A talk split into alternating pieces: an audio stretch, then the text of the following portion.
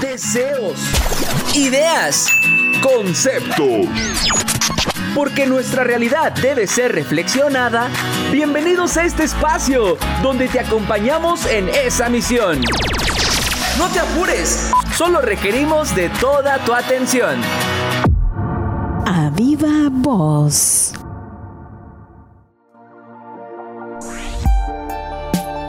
Hola, ¿qué tal? Bienvenidos a todos una vez más. Reciban una afectuosa bienvenida de parte de nuestro colectivo Ise Wapjo y de un servidor Omar Tapia, que por cierto estamos muy agradecidos, súper contentos chicos porque nos recibieron muy bien la semana pasada. Gracias de todo corazón, es por ello que aquí estaremos cada miércoles compartiéndoles información de mucho interés para todos ustedes, porque nuestra intención es ponerlos a pensar, así que solo denle play y disfruten.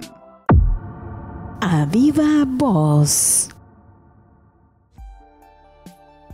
Como les comentaba, el tema que abordamos en nuestro primer episodio fue muy bien recibido. Es por eso que nos dimos a la tarea de preparar algo no menos importante, ya que el tema que pondremos sobre la mesa el día de hoy es... Concepciones sobre el lenguaje inclusivo. Quédense con nosotros porque estamos seguros que todo lo que abordaremos el día de hoy será de su completo interés. Les cuento que decidimos abordar este asunto porque hace un par de semanas se desató una polémica muy grande en las redes sociales. Imagino que ustedes han de estar al tanto chicos ya que interactúan en estos medios. Bueno, resulta que una estudiante rompió en llanto después de que sus compañeros le llamaran compañera cuando claramente había pedido se le refiriere como compañere, con E al final. Esto desató una serie de opiniones, muchos a favor, otros en contra, y uff, se dividió la opinión. Fue por ello que decidimos retomar este punto y plantearlo aquí con todos ustedes, ya que nuestra intención no es causar conflicto. Lo que pretendemos es mostrar ambas caras de la moneda. Queremos que escuchen unas y otras versiones para que en la medida de lo posible podamos llegar a una opinión consensuada. Así que, dado que este asunto se dio en nuestro idioma, partiremos del siguiente cuestionamiento. ¿Qué es el idioma español?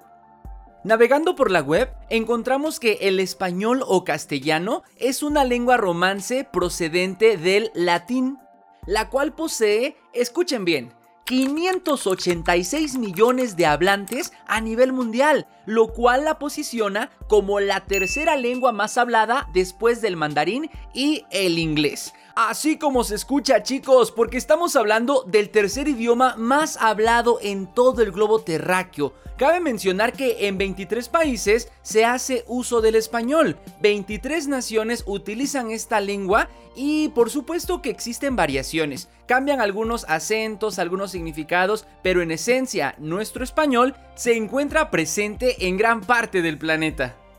Ahora bien, como en cualquier idioma, existen instituciones encargadas de regular las normas que rigen su estructura. Es aquí cuando entra en escena la RAE, Real Academia Española. La RAE, chicos, es una institución cultural, la cual tiene más de 300 años de existencia y se dedica a la regularización lingüística mediante la promulgación de normativas, normativas dirigidas a fomentar la unidad idiomática dentro de los diversos territorios que componen el mundo hispanohablante, garantizando así una norma común en concordancia con sus estatutos. En otras palabras, podemos decir que, que este organismo tiene una intención, chicos, ya que se crea con el fin de velar por el correcto uso de la lengua. Correcto de acuerdo a los científicos que establecieron estos, estos argumentos, ¿verdad? Acatando las reglas y normas establecidas por parte del colectivo científico que se especializa en el estudio de la lengua española. Les compartimos todo esto porque, como les explicamos al principio del podcast, Partimos de la experiencia de esta chica que rompió en llanto, la chica que explotó cuando no se le llamó compañere. Y es que esta personita pertenece al género no binario, así como lo escuchan, género no binario. Es decir, estas personas que, que no se identifican ni con lo masculino ni con lo femenino. Un tema muy actual cabe mencionar porque todo este asunto, el tema del lenguaje incluyente, cuando piden que se les llame compañeros, ellos o en vez de poner las o los, piden una L, una X y una S, son, son temas emergentes, lo que quiere decir que, que la lucha por su adopción, por esta aceptación que tanto piden, aún está en conformación. Es por eso que, que, muchos grupos se manifiestan, se manifiestan por distintos medios, por redes sociales, en las calles, con distintas manifestaciones a manera de hacerse notar. Y muchos de estos colectivos Cabe mencionar porque debemos saberlo, sostienen que, que, la negativa por parte de la RAE para aceptar el uso de las expresiones anteriores se fundamenta en que la lengua española es sexista, así como lo escuchan. ¿Ustedes qué opinan? Escríbenos a comunicación.social.ice.gmail.com todo esto que les compartimos es lo que ha generado mucha polémica, ha generado de qué hablar y discusiones acaloradas, chicos, entre grupos que están a favor y otros que están en contra. Les pongo un ejemplo. Cuando entro a mi Facebook, se me actualiza las notificaciones del feed y es ahí cuando veo publicaciones de mis contactos. Algunos suben imágenes eh, apoyando la causa, otros ponen memes burlándose de la situación y es cuando empieza el pleito, cuando dicen, ah, te estás burlando de mí, pues ahora viene la mía. Y el otro dice, no, pues qué sensible. Y ahí empiezan chicos, empiezan las diferencias. Ahora bien, la Real Academia Española se defiende de quienes la atacan de sexista diciendo que, desde lo formal, existen reglas y normas que permiten la inclusión. Y muestra de ello es que el lenguaje incluyente, por parte de, de este organismo, impulsa el uso de un desdoblamiento. Es decir, en vez de referirnos a los asistentes, decimos las y los asistentes o en vez de decir profesores, hacemos la aclaración profesoras y profesores y de esta manera se está dando una visibilidad al género femenino. Sin embargo, hay muchas personas que dicen, no, eso no me es suficiente, porque ¿dónde quedamos quienes no nos identificamos ni con los ni con las?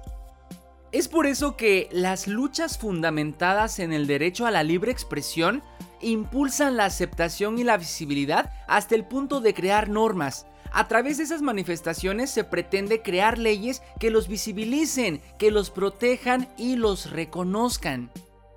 Sé muy bien que entre todos ustedes, todas las personas que nos están escuchando, hay opiniones divididas también, porque hay quienes apoyan estas exigencias de, inclusión a partir de la visión de estos colectivos que se manifiestan, y habrá quienes desde una postura más conservadora no están dispuestos a ceder.